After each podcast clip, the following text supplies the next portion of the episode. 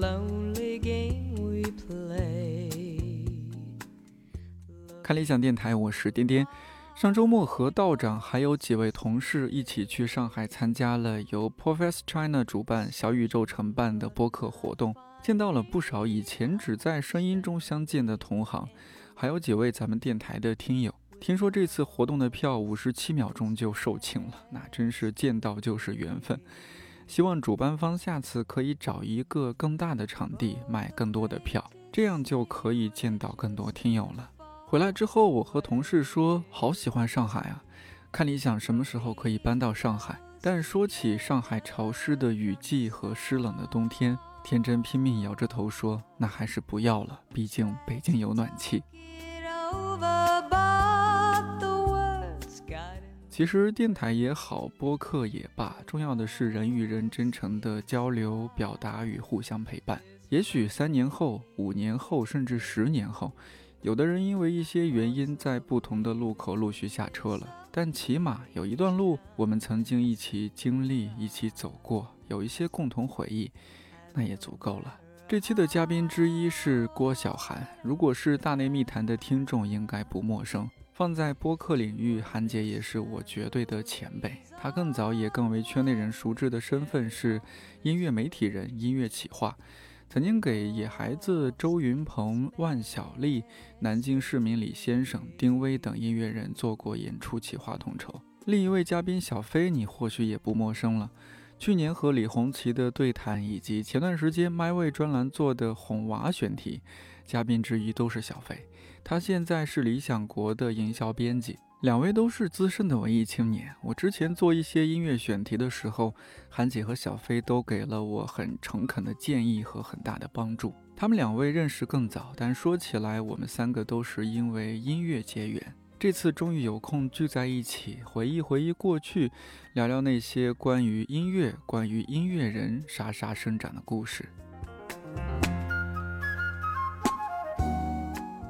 今年看理想 没有上圆桌派，没有上一千零一夜，但是上了韩姐和象征的这一档新视频节目《新四季歌》。哎，韩姐，我觉得你今年其实各种两开花，民谣、摇滚两开花，是吧？莎莎生长和生儿摇滚两本书，对然后这个音频、视频两开花对，啊。今年这个三档视频，呃，三档音频节目，嗯呃，民谣小史是之前的，然后这个中国摇滚小史已经完结了。嗯，最近正在更新的是英伦唱片店，对，呃你看我这广告打的可以吗？可以。你看你越来越像白岩松了 都是真的，我就是这两天的感觉，就是因为我一直都是呃很嗯长时间在自己一个人工作，而且就是嗯在写东西、弄内内容什么的。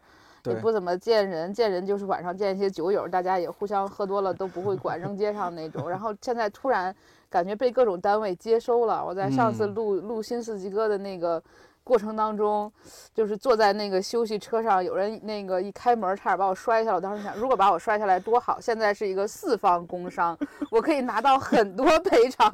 我很少参与到这么多有单位的人的活动里面了，结果没有摔伤，我很遗憾。上次和小飞在我们聊的是这个怎么教育孩子，是吧？嗯。嗯，对，今天咱们从韩姐这儿学一下时间管理的艺术。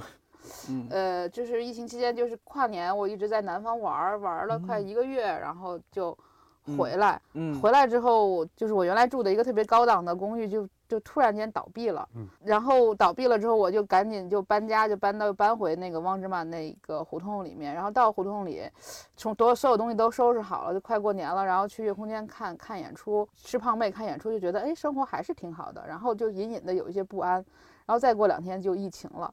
就是，然后我就联想到，就是我生活中每当我觉得幸福圆满的时候，就会有下一个不幸接踵而来，就是然后就很、对，就很慌。我说那我干嘛呀？因为我嗯本来就想的就是我二零二零年我要那个好好找工作了，就是韩姐好好找工作了，嗯，因为我听起来像话吗？中国民谣教母 好好找工作。我之前有两年没有工作嘛，就因为嗯一些就是公司的一些关系什么的，那个结果就你也没有办法找工作了。然后那段时间就很慌张嘛，就是也不知道做什么。然后就是疫情期间大家也都很焦虑，然嗯后就是只有写东西可以缓解你的焦虑。我就在就是一开始就是想没事儿干就写着玩儿，就写我那过年前那一年一一大大概一个月是怎么在在南方玩儿的，去参加了各种跨年，看了《秘密嗯行动》的演出，然后看了张悬，然后就想写写一些就是我身边的这些朋友，然后那篇文章就越写越长，然后最后后来也发了嘛，发到作作为那个摇滚小史的一个完结篇，就是我在那个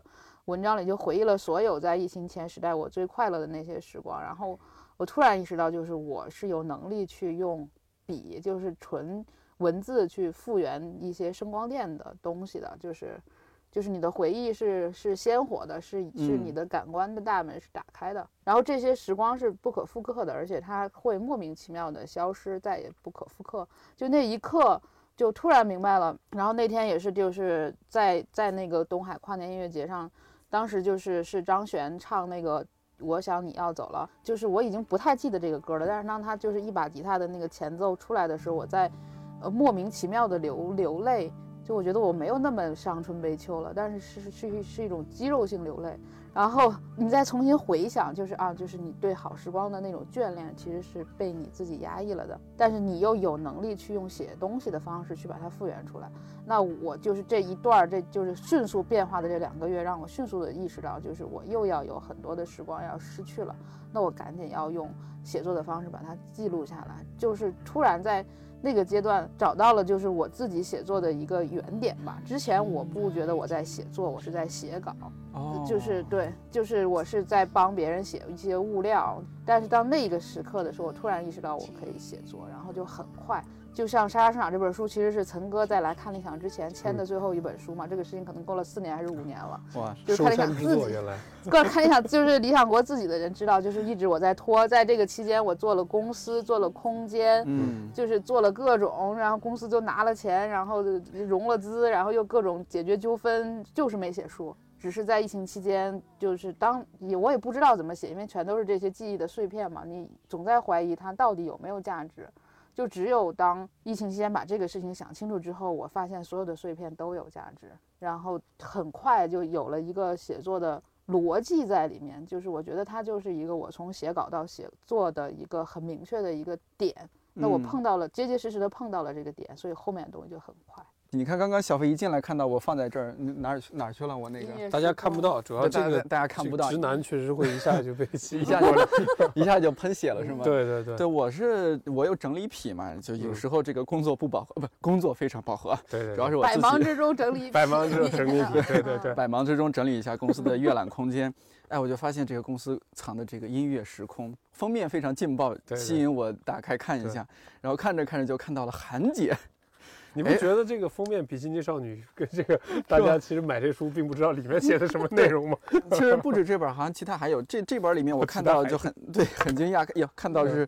这个写韩姐写的一篇关于李宇春的这个这个文章，嗯，想起来说哦，韩姐那么早，因为这个杂志很早，这这差不多零六年的，嗯，对，韩姐那么早，其实她就在从事这个工作了。然后再结合我现在看莎莎生长，包括刚刚说到那些自己也算是以某种对对亲历者，然后也在看到那些文字，就觉得哇，好感慨，时间过得好快。然后这本书终于出来了。就问一个小姐姐，然后因为韩姐现在经常自称老姐姐，一个 小姐姐到老姐姐，哎呦，这样一个时光的变迁，所以你看我我给你们写提纲的时候，我就想说，哎，我们聊一聊这件事儿，就是好好听歌，沙沙生长。嗯，沙沙生长是非常有诗意的，然后它是那个就是吴春自己的那个民谣作品叫《喀什的天空》嘛，然后就是春天来了，燕子北归，怎么怎么样，然后那是。呃，树叶在沙沙生长，那是小草在沙沙生长，就是我觉得这个对这个沙沙声真的就我是觉得就很好。就比如说你些说这些民谣，包括大家会觉得我在里边写那个就是野孩子小何小丽他们这些写的会比较生动，就是他们就是自己生自己长，就是对吧？就是生长出来的那个，它不是为了谁而生长，然后自己一节一节慢慢变高，然后就是一个沙沙的声音。我觉得就整个这四个字就。很有诗意，就首先就是春哥是一个那么优秀，就是那么好的一个诗人吧。我一直都觉得春哥是，就是他的诗写的真的很好，而且他出过两本诗集了，就不仅仅是他是舌头乐队的主唱，或他有自己的民谣的作品。然后这些人的内心都很丰富，而且他的表达都非常的有诗意，而且这个诗意它不仅仅是。诗意的表达，它还是一个诗意的生活。他选择过一个很简素的生活，很质朴的生活，但是他就是心怀世界，就嗯是呃，我虽然记录了他们的生长，包括他们，比如说从第一张唱片到最近的唱片，它整个的一些音乐的创作的过程跟生活的关系，我觉得就是对于我来讲，因为我是在我三十左右的时候遇见他们，这些人都给了我非常多的这些好的一些影响，那我也是在跟着他们一起在、嗯在生沙长，对对，就如果没有他们，那我可能就像你说的，那我可能还是在在写文章吧。就是我嗯是之前一直是在在杂志社写文章，然后包括音乐时空去的话，它音乐时空就是大家懂的人可能会比较知道，音乐时空前身是滚石杂志嗯的中中文版嘛。当时我是他嗯的特约记者，就是我要每每个月都要去写一个呃文化的专题。然后李宇春的这个当时应该是说就是中国就是偶像新势力，就是嗯包括你看它封面应该是那个这谁呀？这这这这我我还真真不认识。她叫嗯？啥来着？最热 hot 什么女郎？小黑熟悉吗？乍一看就嗯，是吧？你你看你也不是关注这个方对向的啊。对，然后它其实它是一个有连接的，就是它是就是就是全世界最红的女明星是什么样，那中国最嗯红的女明星是什么样儿？她是迅速窜红的，而且当时，呃，李宇春的走红是一个民意嘛，是他是选出来的嘛，对是吧？就所有嗯这些东西其实都是滚石的角度，就是滚石中文的和滚石世界，哦就是滚的的的一个连接，就是你还是在做这些看似很深刻，但实际也就是那样的一些观察嗯吧。然后我就是跟他们一起去去所谓的跟着民谣走江湖这段时间是。我觉得是我就是包括写了很多滚石的稿子，包括那会儿也后来去了 WISE 上班，就是什么钢佐写作、进入式写作，包括你去看那个什么《朗姆酒日记》，嗯那个约翰尼德普表现的那种酷劲儿。然后呢，我首先我不是一个摇滚乐手，但是我发现就是在不是《朗姆酒日记》里面，原来大家就是你作为一个记者也可以是那样的，就对吧？嗯那我也现在就包括那会儿到现在也都是就是很明显的标签就是抽烟喝酒烫头嘛，嗯对吧？就是你就是还是也想过一个更诗意的生活，那就是是正好民谣我我不觉得是谁在帮谁或谁在干嘛，就是他们接纳了我去嗯工作，我也接纳了他们让我去工作以及去近距离的观察，然后大家一起走过了这么两三年的。呃，时光，然后去了很多的地方，认识到很多有趣的人。那这段时光不可能再复制了。韩姐，你进入这个行业，我觉得还算是比较就是自然而然的，没有算是特别突然，因为本身自己就喜欢音乐，毕业之后就来北京。，对，就我小时候就不嗯像现在这么呃话多吧，就是 是性格稍微有一点问题，就是现在也有点，现在大内有好多评论也会说我有一些就是就是性格上的问题。小时候可能更内向，就是我也。我也很内向，大家都不相信。对，就是所有现在就是这种表达，你象征是一个结巴，你能想象到吗？小时候就是看过哦病的那种，哦，就是完全想象不到。对，就是，嗯但是我小时候就是那种特别不爱跟人讲话。我觉得可能也就是跟生活经历啊，或者是家庭经历啊什么这些东西相关，而且性格特别拧，所有事儿特别较真儿，然后跟老师吵架啊什么的。然后后来就被老师就是学习还可以吧，就被老师扔到那个最后排的那些差的学生里面。那些差的学生嗯。就像小飞一样，对我非常的热情，觉得啊这个人挺有意思的，他怎么来我这个阵营里了？对，然后我就天天给他们抄作业，就是讲题，然后他们就开啊始给我什么中国火一、中国火二，什么呃哦。张楚的磁带，然后给我石康的小说，嗯。他们就是是这些青年亚文化的东西无限的包容了我，就是我，而且我在这个里面感受到的是被拥抱和被有一个短暂的归属感吧，因为就是嗯我在所有的好学生里面，我也是那个就是老师最不喜欢的，那无论我考一百分还是考一百二十分，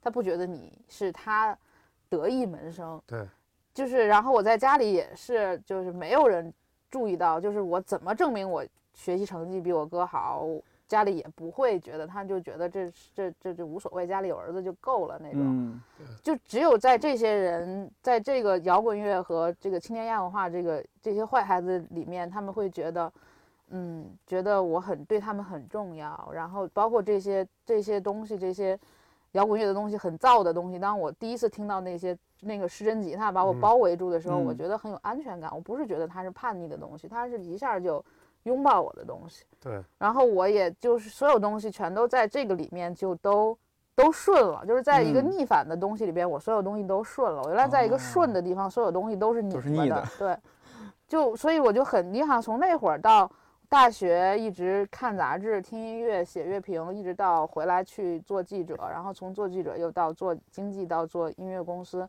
我全都是被音乐包围和被音乐大神宠幸的一个嗯人，就嗯是嗯，这个这个我很鸡贼的说，我是我是一个摇滚乐的既得利益者。但刚才说那个就应该又要警告广大，我不是这回不用警告广大文艺要警告文艺男青年了，可以警告很多还在上学的朋友，嗯多到教室后排走一走。是是，对，不一定要学好数理化，不一定嗯要黄冈密卷，就是你有中国出口。吧，有出口，，因但接触不为现在一样的，那天就是咱们去做青稞营的那个，就是我们做了一个亲子的分享，就是他们嗯会有人问我说，我们现在孩子听一些奇奇怪怪的东西，就是听月下我什么这些东西长得也奇怪，我不知道要不要管他。我说这个啊是他的一嗯个很小的一个自己的避难所，你不要再去打扰他了，就是是你不要把他的空间都占掉，这是他唯一的一个小空间。我也是。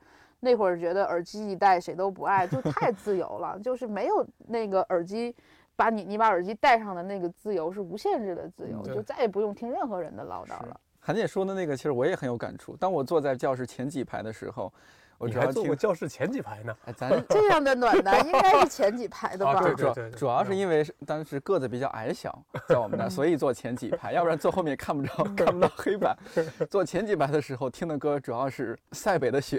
塞北的雪对，当我当我主动请求坐在后面几排，因为这样的话，我觉得可以搞一些小动作的时候，哎真的是听到认对真的雪进进到了 进到了不一样的阵营嘛，就开嗯始听 Backstreet Boy，啊，Michael Jackson，一下子世界不一样了。对呀、对，嗯所以劝告广大 正在学习的朋友们 往后排走一走。后三排，对对嗯对对打开你世界的大门。对，那这才是呢啊！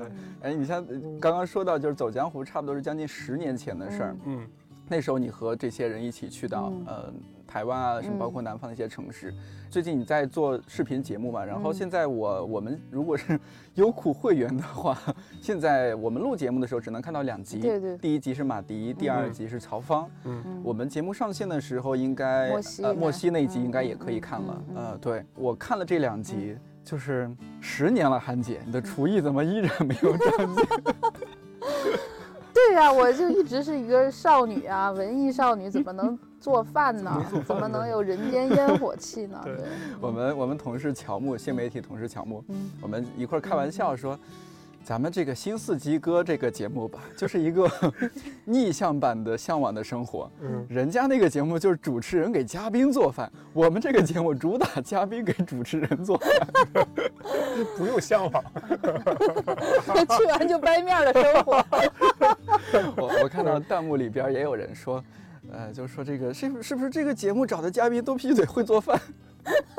要不然得在外得得有户外求生的技巧，才能够进入对对对，进入相爷跟韩姐这个选嘉宾就是这个之前也说要做户，就做到大大自嗯然中去嘛。就是嗯这个是是我之前做的音频节目，就叫四季歌。这个是在大内的时候，我把中国民谣所有的我觉得好听的音乐，用二十四节气一些心理学的一些东西，就是去把它串联了起来。那个节目持续嗯播了一年，反正喜欢的人特别喜欢，不喜欢的也会觉得有一些文艺，有一些酸。嗯嗯，包括我还在豆瓣上看见，就是有人说。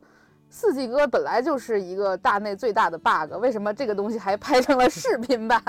我当时我就特别生气，我说如果是 bug，大家能花这么多钱拍视频吗？你不嗯想想你才是 bug 呢？对，人家啊品牌的眼光是很刁钻的给。我给他给他冲水了。对，然后就是是很真诚的一个东西吧。现在嗯大家比如说看到马迪这期节目，包括呃曹芳这期节目，我觉得大家就是在这个节目里，他是非常真诚的、非常真嗯实的，而且是很天真的。就是嗯我就是。嗯大家可能在另外的世界里看到的，比如马迪也好，曹芳也好，他有艺术的表达，然后他在成人的世界里面，他是一个大人。但是嗯在我们现在的这个视频里面，每个人都天真的像个小孩儿。嗯我觉得这个就是我们嗯，的节目比较珍贵的一点吧，嗯也非常感谢所有的幕后团队，就是尽嗯可能的去让大家去保持了这种。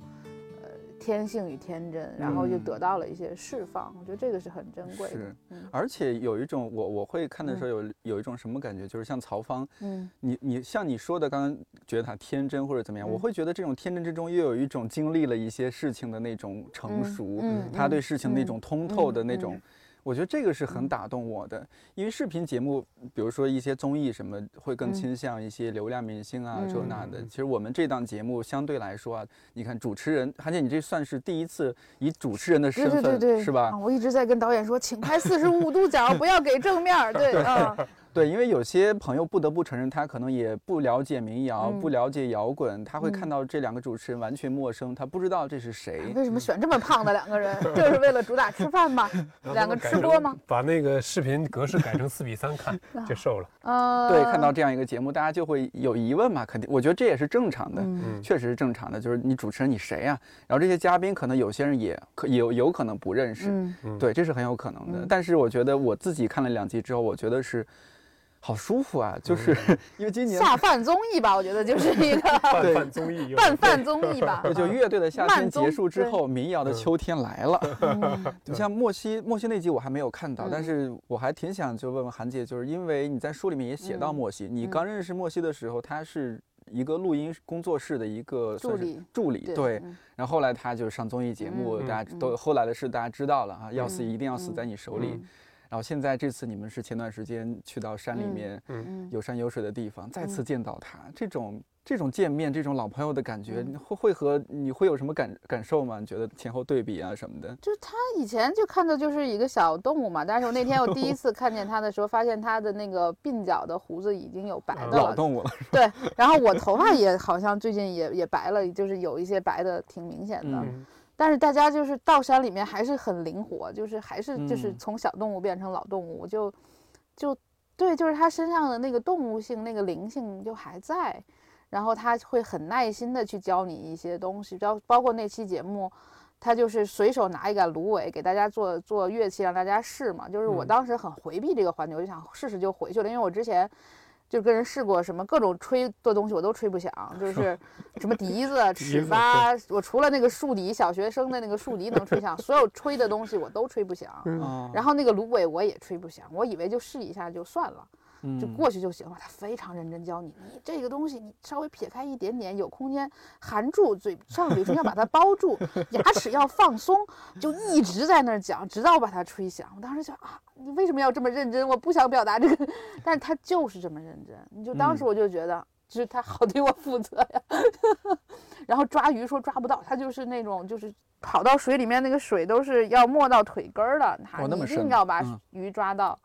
到最后我哦们晚上就吃他抓到的，我只抓到一条鱼，他抓到三条还是四条，象直接征抓到零条。对，请问本期依然是嘉宾做饭吗？是而嘉宾嘉宾从河里抓鱼抓出来，然后清理干净，削一根树棍儿，把树棍儿削尖，把鱼从嘴巴里面穿进去，然后放火上烤，然后烤完之后还给我们炒了一锅腊肉，还炒了一锅青菜。哎呀，呃，是不是听着就有点儿 而而且 被是网暴了？感觉。而且是入秋的这个这个小河，不是夏啊天多冷啊！嗯，好然后哇。对，然后他一直在上树，然后嗯，虽然录节目很辛苦，但我觉得你这一季节目做完，你和象征会不会都变胖，更胖？变 胖稍微瘦了一点，平衡吃了一，但是也很累，就是这节目原来是个美食节目拍很久，吃点喝点嘛，对我听别别想那么多对，诗与远方，就啊是吃点喝点吧。我我听同事说，他们看那个。呃，后台数据说是一期节目前嗯边表现平平，但一到这个吃喝的部分，这个收收看率哗就上来了，你知道吗？所以请导演多加大吃喝的部分，就是而且是那种吧，就是它里边是有很多其实很质朴的东西，我们在嗯一些文学的想象里面，或者是在描述里边是有的。就是我们确实也在聊，比如聊音乐、聊生活、聊你嗯对东西的看法。这个聊的过程当中，大家手里都在干活儿，就是马迪那个。跟在别的那个综艺小油条里面 表现不一样的是，一直在剔肉，然后在手一直没就敲钉子对对敲钉子，然后就一直在烤肉的时候说了非常走心的话，就是手嗯上有活儿，对，这就特别像那种，就是你生活中，比如你妈一边嗯做饭，然后一嗯边唠叨，这嗯个东西很自然，就是是，而且又很治愈吧，我觉得，就是它嗯是很自然的。然后后来那天也是，就是朋友也过来，就是我发布会嘛，然后就嗯就就聊天儿，就说，然后我自己也一直在在犹豫，就是当当然大家是新人，是不自信的，这个是是一定的。然后我自己也在问自己，就是我一百五十多斤，我凭什么去拍一个室外的，就是 露嗯营节目？我也不会钉钉子，我也不会做饭，什么都不会，让所有的人来照顾我，但是我还我还要出镜，嗯。嗯，就我看了那个马迪和曹芳这个节目之后，我自己有了一个答案，就是当我坐在他们旁边的时候，他们愿意嗯。多说两句。对，就觉得嗯。这个就够了，这个就立住了。对。对，是，呃，如果假设它是有个圈儿的话，嗯。韩姐至少至少是一环，然后一环，对，就是说你和音乐人啊接触，因为嗯。本身韩姐但毕竟是音乐媒体人，然后嗯。资深记者，小飞 六环五了，环，五环，五五环五环，哎，毕竟他是音乐派的小飞啊。嗯你也算是一方面也算是一个观察者吧，另一方面其实你也算一定程度上的亲历者。呃你又看到韩杰这些文字，然后变成书，然后里面有很多音乐人，其实你也是有一些接触的。你有什么哪些感触，或者说里里面有些哪些音乐人你还挺印象很深刻，你自己的一好，到了打书时刻，没有没有，我我其实不是咱咱就是讲故事，其实是更早了。没我因为因为我自己觉得这个书对我对我的意义也比较比较特殊，因为之前哦就像韩姐说那样，我我从单向街来理想国那时候就知道韩姐要出书，所以其实我对她最最早一个好奇就是这些很多的那个文字，它其实早就有了。为什么一直拖到现在呢？真的是因为太忙了吗？还是说可能像是因缘际会的巧合这些等等？然后我其实想说的就是，我真正接触到这个里面，我觉得不是在我工作之后，而是在大学的时候。哦然后我这个跟韩姐不知道有没有之前嗯喝酒聊天的时候说到，我大学毕业的时候，当时就是那是哪一年？一零年，哦，06一零年大学毕业，对，嗯大学毕业，那我在南京嘛，所以那嗯时候那逼哥能说吗？我对我我感觉这个可以，李嗯先生，李先生，对我感觉觉我们今天这个说完，刚才又说那个陈四零四，现在又到李四零四，可以，可以，没关我系。嗯啊，我之前还写过一张黄四零四，我自己这书越写越薄。对，啊，我我感觉那个就是当时那个颠颠说要录节目的时候，我当时说我都都想好是要说一个什么，我说那个我说我那个这里面的很多的四零四歌手教会了我很多四零四，让我知道四零四成为了我身体当中一个不可或缺的部分。对，就是嗯我就说回我毕业的时候，毕业的嗯时候。当时也是弄得比较文艺，就跟大家一起在草地上唱歌啊，或者什么之类的。哦但我自己毕业的时候跟，包括跟我我们那届很多朋友聊起来的时候，真的是感觉就是大学没怎么学到东西，而真正有用的东西都是在现场，或者都是这些歌手、呃、这些音乐人人给我的。而且，嗯呃，李先生，嗯那个他不是每年都在南京做跨年嘛？嗯，应该是第二年还是他叫他们也爱南京。嗯嗯嗯那个时候找了很多，老狼哎，对，老他们过去了狼他们过去，吴吞也嗯是在嗯那一年。然后那一年有一个真返场，因为嗯大部分现在大家返场都是假返场。那后来拍了一个视频，大家应该在网上也能找到，那个是真返场视频，因为是真到散场了。结果那天李先生不愿意走，他就在后台，我现在这个画面我都记记得特别深，他就跟那个呃是应该是呃他在后面不愿意结束这场，他在后台自己弹吉他，然后吴吞好像是抱着那个马条还是谁，嗯就说：“哎，李志，我们再上去唱一首嘛。”嗯嗯嗯，然后李志说：“好，不要走。”然后嗯他自己冲到台上，你看那个画面，就是一个嗯大全景，整个剧场嗯大家都已经都快散场了，然后逼哥可能喊了走了多走了多少人了？当时基本上就空了。基本空了呀。李志喊了一声说嗯：“不要走。”然后所有人就冲上，就往回涌，往回涌。然后那个李李先生是那个主唱，然后这个时候张伟伟回来了，那个开始弹，然后郭龙过来打鼓了，老周也上来了，嗯。小何嗯。也上来了，那个他们就全都上来了。唱的什么歌呢？唱的是迷墙那首歌，我嗯。我就不不不不念我那英文了，但那个歌词大家都知道，我不需要你们的教育，老师，请你离孩子远一点。嗯嗯，然后我一看到那个歌，我当时是真的觉得，就是我的大学里面就真的是那个感觉，就是那你真正让我在大学学的那些课程，我先不论我是不是后三排的那些学生不好好学习，嗯但是我真的是感觉这些新民谣的这些音乐人以及他这些歌，真的是我很多的知识跟内容，包括我很多对世界的看法，就是从这些歌里来。嗯所以那个时候，岑哥说韩姐这个书是他的封山之作，所以当时我跟岑哥一个最主要的就是经常要跟韩姐聊聊，说书什么时候出来啊？书什么时候？包括那个时候韩姐在那个呃豆瓣出那个《嗯走江湖》那个嗯，对对，当时我以为就是那个书，然后还是你豆瓣都发了，嗯。我说赶紧 出本实体呗，对，嗯就是那样。你和韩姐是怎么认识的呀？哦，这个十年修得同船渡了，这个哦，也是十年啊。嗯但那个时候走江湖的时候，我们其实走江不是是有一这我记得太就小飞这个事儿我记得太清楚，这是我人生的一个转折点。哎呦我，是吗？哎，是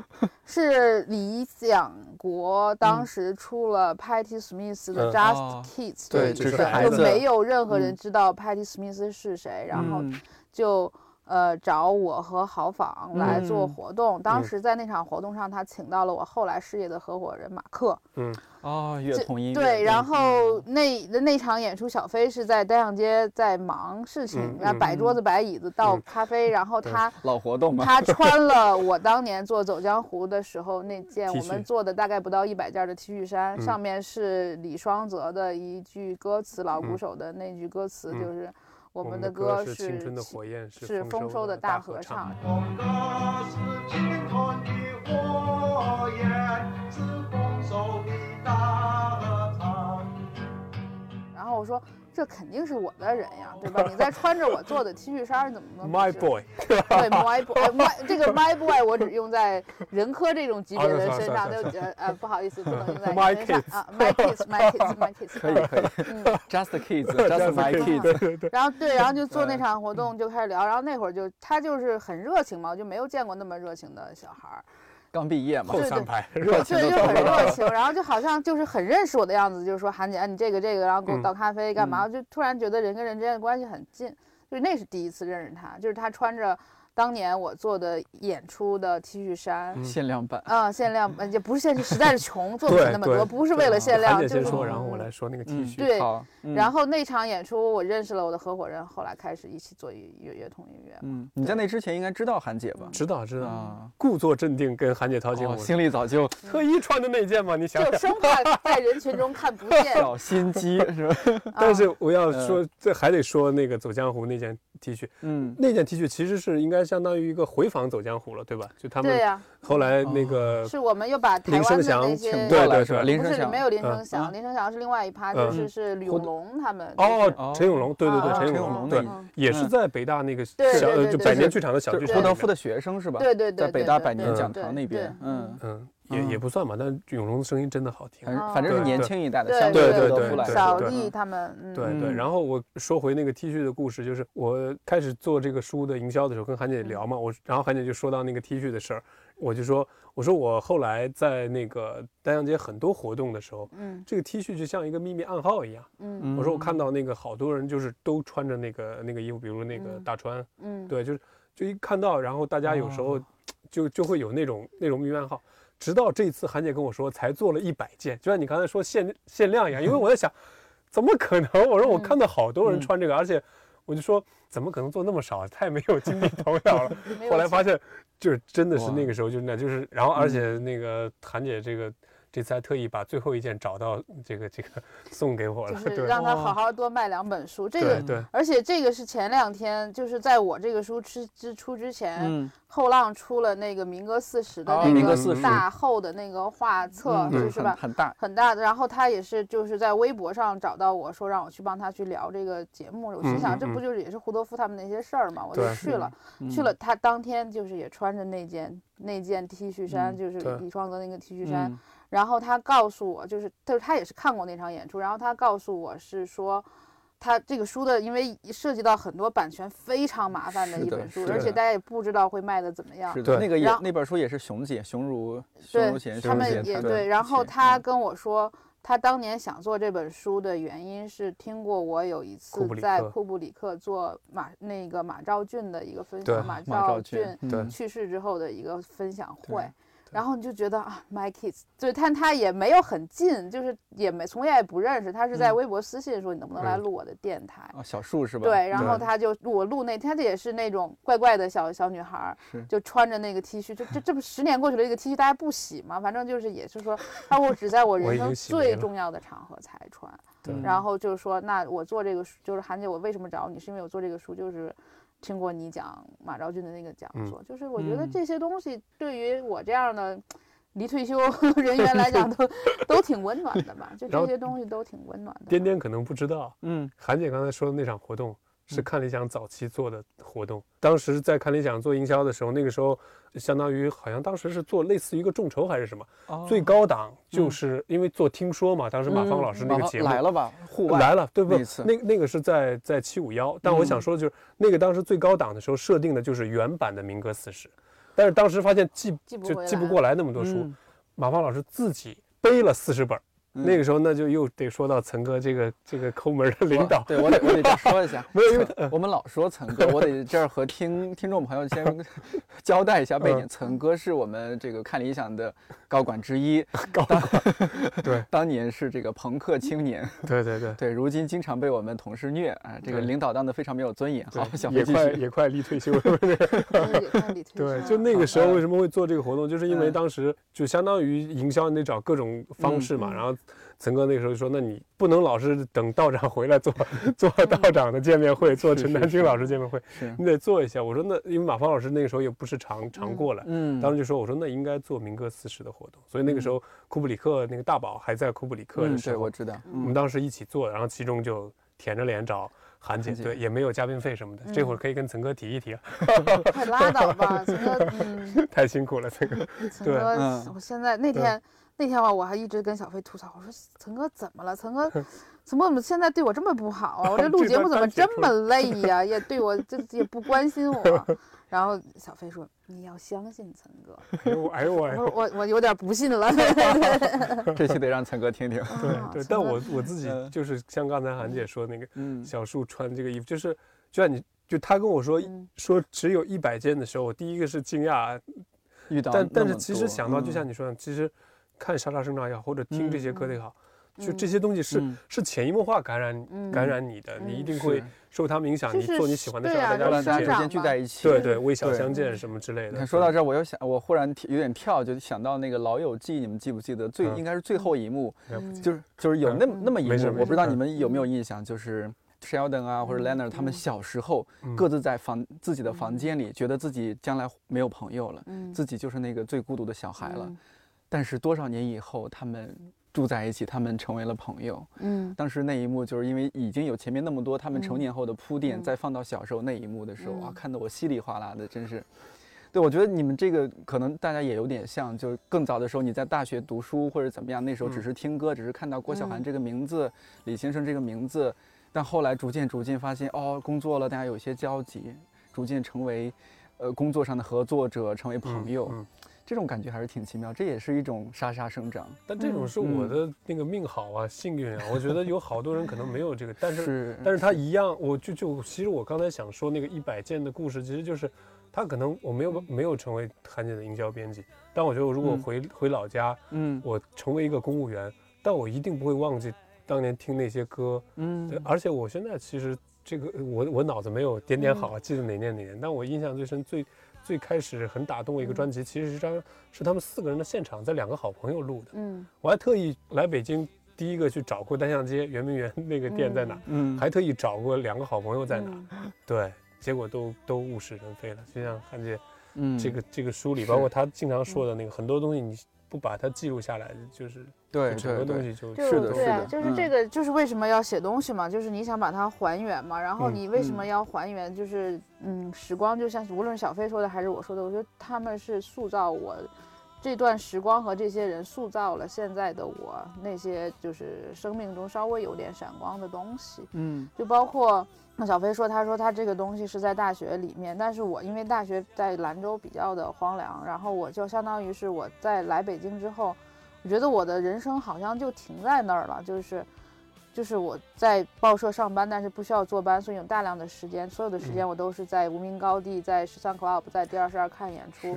你看的演出也没有也没有差的，你出门推门看见的就是詹盼，就是傅涵，就是就就是现在参加月月下的这帮，对，就他们，你不觉得他们是明星？他你也嗯不会跟他们有太多的交集，你也不会说我每天在一块儿吃饭喝酒或者是怎么样，但是你就是推门就遇见他们，他推门也能遇见你。然后这段漫无目的的时光塑造了现在的我，那你说这个东西它值钱吗？它是，我觉得它是一段被浪费的时光，我们其实全都是被这段浪费的时光拯救的。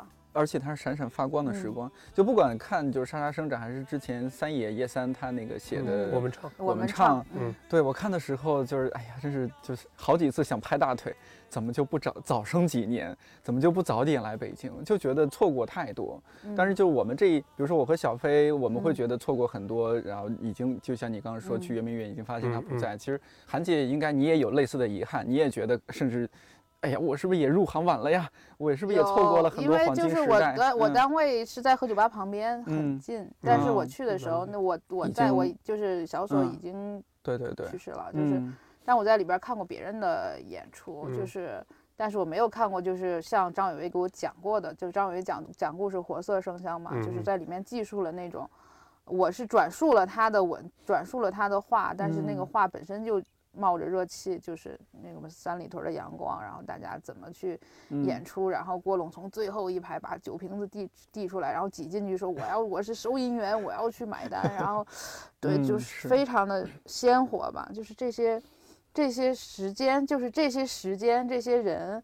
这些故事在地球上真的存在过，我觉得就是就是、嗯就是你要去记录这种存在呀。那你就比如说，我特别喜欢那个韦斯安德森，嗯，就是大家都觉得他是一个是处女座，还是嗯说什么就是精确狂，就是所有东西一定要非常的强迫症嗯是为什么？是因为他一直在做一个虚幻的世界，他想把这个虚幻的世界让大家认识到了它的真实，所以他就要把每一个细节都做得很准确，这样他才会有一种美，让你觉得这个不真实的世界是真实的。就是嗯我有一个朋友，女女孩朋友，她把就是当时我很触动，因为她跟我一块儿，就是她更摇滚乐一点儿，嗯。就是两个小姐妹手挽手去做纹身，就嗯。就做第一个纹身。嗯，然后我就纹了那个蒂姆·波顿的一个黑色的小桃心儿，现在现在也有，就是嗯。然后他纹的是什么？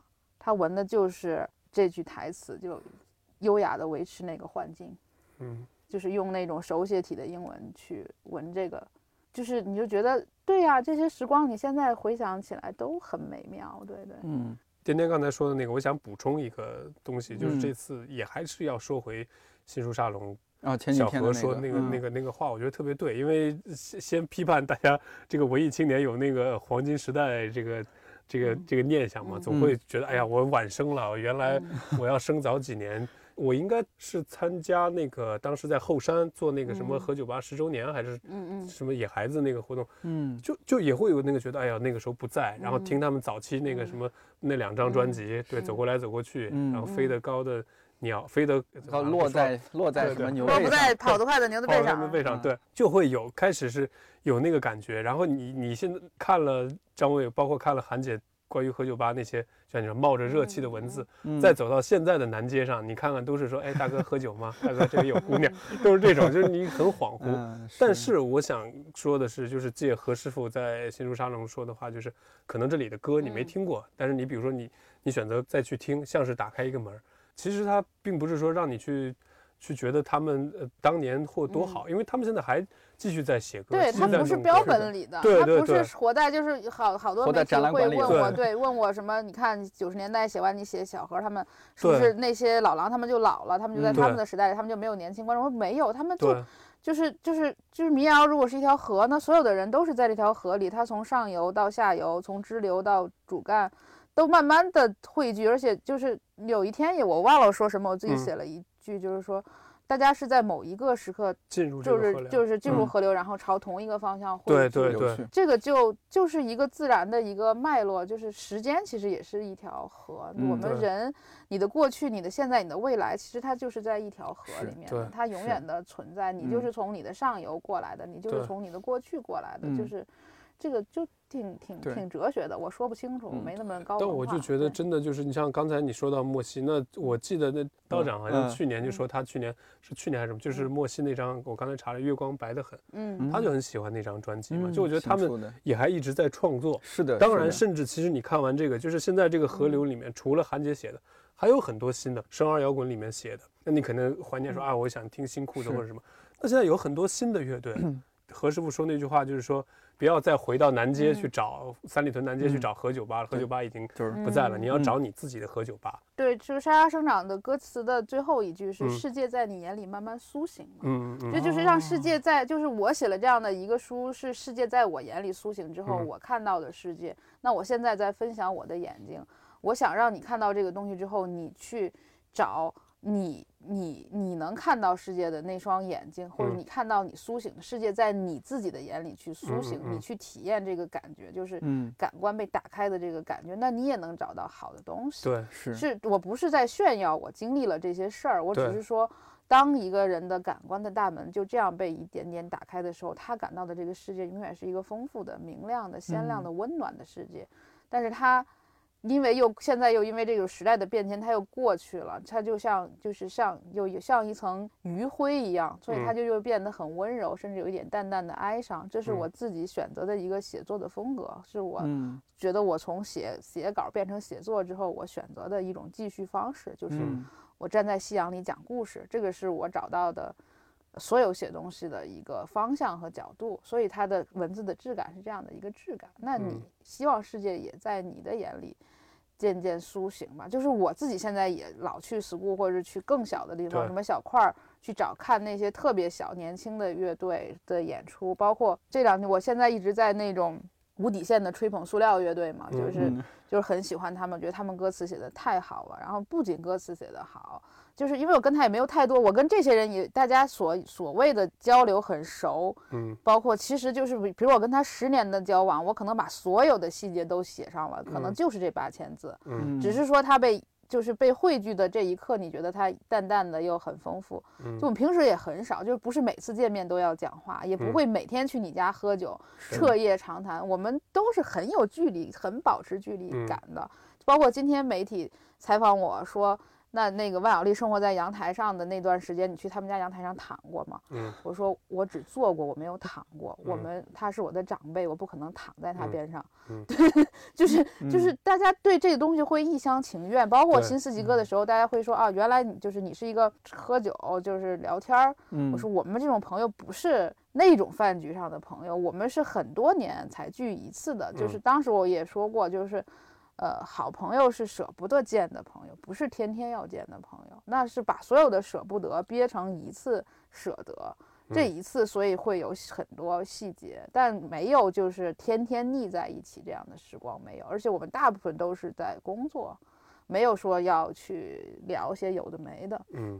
只是在工作中他们会有一些日常的行为，因为我有在这工作之前，我有一个十年的眼睛是一个记者的眼睛，所以我会看嗯到很多细节。这些细嗯节，比如说，呃，权儿哥特别守时，别人可能都会晚半个小时，但是你通知，比如说通知张权儿七点半下楼。你要通知其他人七点下楼，这样大家才都会在七点半准时出现。他就有很多这些细节，包括我刚也是下午接受采访的时候，他说：“哎，觉得你写老周那个写的挺搞笑的。”我说：“你怎么会觉得搞笑呢？这个东西有很多嗯深情在里面。是啊，嗯就是你我我要把所有他吃的东西放到碗里吃，这个动作背后意味着什么？是有很多层含义的。就是嗯他要嗯自己吃饭，他不嗯需要别人照顾他，但是它又需要一些就是便捷，就是小窍门，嗯。就是我们想了很久，就是想到的一个解决方案，就是我把你我知道你想吃什么，我把它装到碗里，你慢慢吃，嗯。就它不会因为盘子你它不知道边界嘛，对吧？嗯嗯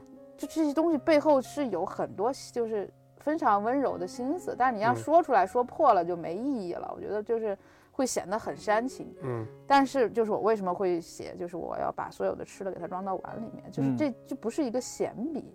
嗯，它后边是有故事的，就是嗯你善良的人，就是丰富的人，他很可能会想一下就是这个东西就是有很多隐隐的东西在里面，包括生活中的一些交流。但说回来，就是有一些东西，刚才说，比如像塑料，我今年就是在疫情期间，就是我们他也是有有其他的朋友，就是在大家发过年吃饭的小视频，就是你发我我发你，他发的时候，就是他也不是主角，他就一群人在吃饭，然后他自己养了一只一只小赖皮狗，就旁边他可能是他亲戚家的孩子一直在就是好奇嘛，就在去用手指头戳他的狗。然后他一个朋克嘛，就是特别不高兴，就是说你别碰我的狗了，意嗯思是这样。然后他就很就是说了四句话，我觉得这四句话就是一首诗，就是他自己意识不到，嗯说你不要用一个手指头戳它，就是你要抚摸它，你要用你的全部，你要轻轻地摸它，就像摸一块玻璃。就是一个朋克在吃饭的时候训他家小孩说的话，你觉得好好呀，这不就是你？如果你嗯感官的大门打开了，就是就是我，因为我对语言比较敏感，我觉得这四句话就是就是是，然后是这四句话让我就是感受到了，就是如果比如说我喜欢一个人，我不要只去瞧他好的一面，或者是只只只选择性的，就是你要接受他的全部。你能做到接受他的全部吗？一个朋克对他的狗都可以哦，就这个东西，他就对于我来讲，歘的一下掰正了我的一个世界观。那这个东西他自己也意识不到，但是你的感知是打开的。刚才说那个，嗯我想到是另外一个歌词，嗯。张伟伟那个嗯。真相那个里面，嗯。就是宝贝，这世界的真相就像一层窗户纸，你拼命的捅破它，还隔发现我们还着玻璃。隔着玻璃。就包括张伟伟新歌嗯。嘛，他说写在什么鼓楼等车，然后车到了，他嗯不是他说人类的悲喜并不相通嘛，嗯。就这个都很好，就是嗯。就是你要学会欣赏，就是欣赏这种美就太多了，这种美太多了。就是我老说我总是会被文案打动嘛，就是一句 不经意间嗯出现的句子，就是包括回望这些这个年这一年大家还有一首主题歌的话，那我可能就还是会说，悲伤是一种普遍的情绪，就是、就是、嗯就是苏耀的那首歌。我回想的时候就记得，下次跟孩子说话的时候，就把那句诗再给再给他念一下。你不要用你的手指戳戳你不要用一，个手指头戳它，对，你要用你的全部，你要轻轻地摸它，就像摸摸一块玻玻璃。